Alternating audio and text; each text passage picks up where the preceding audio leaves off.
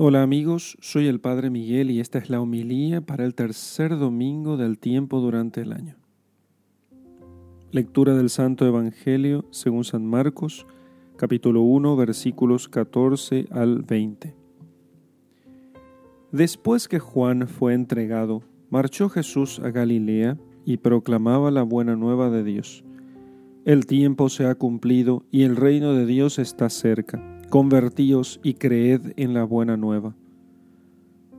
Bordeando el mar de Galilea, vio a Simón y Andrés, el hermano de Simón, largando las redes en el mar, pues eran pescadores.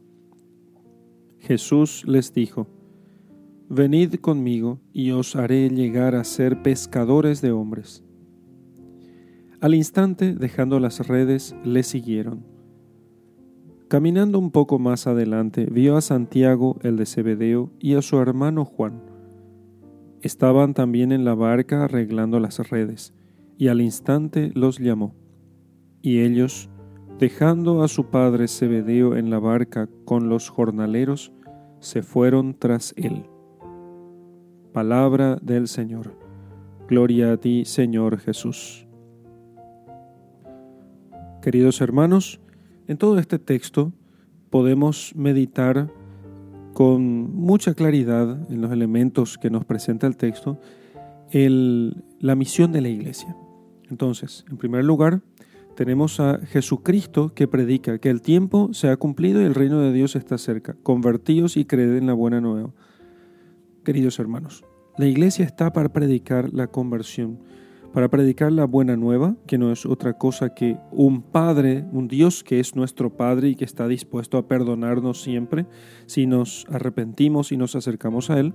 Esa es la buena nueva. Y que es tiempo de arrepentirnos, que el tiempo se ha cumplido, que el reino de Dios está cerca y los que quieren entrar a Él, que se conviertan y crean en la buena nueva. Ese es el mensaje de la iglesia. El mensaje de la iglesia y la misión de la iglesia no es otra cosa por eso, tanto sacerdotes como laicos, religiosos, eh, casados, eh, solteros, todos, todo bautizado tiene que esmerarse con todas sus fuerzas para que se cumpla esta misión.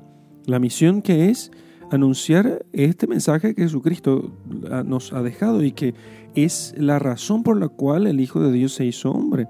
Para ello, el Señor eligió a sus apóstoles, a estos doce, eh, instituyó a doce para que estuvieran con él y luego para enviarlos a predicar, y indicó cuán importante y cuán superior era esta misión.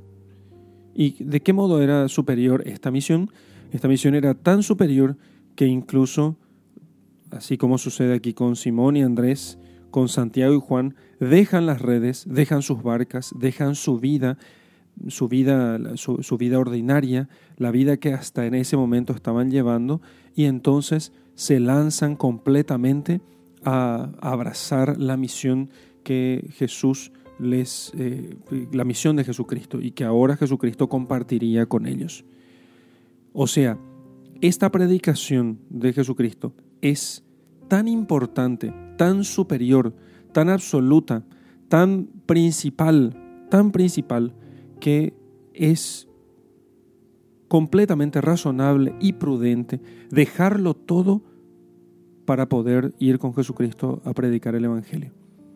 Es completamente razonable y está completamente dentro de toda prudencia dejarlo todo y decir que eso es lo más importante. Nosotros los cristianos nunca, jamás podemos decir que la predicación del Evangelio es una cosa meramente opcional, que podemos hacerlo simplemente en el tiempo que nos sobra. No podemos nosotros pensar que es una cosa secundaria, que es algo que, eh, como, si, como, como muchos voluntariados que se hacen en el tiempo libre y que da igual si hacemos o no lo hacemos. Todos los cristianos bautizados, todos los bautizados, tenemos que cooperar cada uno eh, según nuestro propio modo y nuestras posibilidades a este anuncio del Evangelio, que para eso está la iglesia, para eso vino Jesucristo. Y el ejemplo que nos pone el Evangelio de Simón y Andrés, Santiago y Juan, que dejándolo todo, siguieron a Jesucristo, para poder cooperar con Él en la predicación del Evangelio, en anunciar que el tiempo se ha cumplido y que el reino de Dios estaba cerca, que era necesario convertirse y creer en la buena nueva.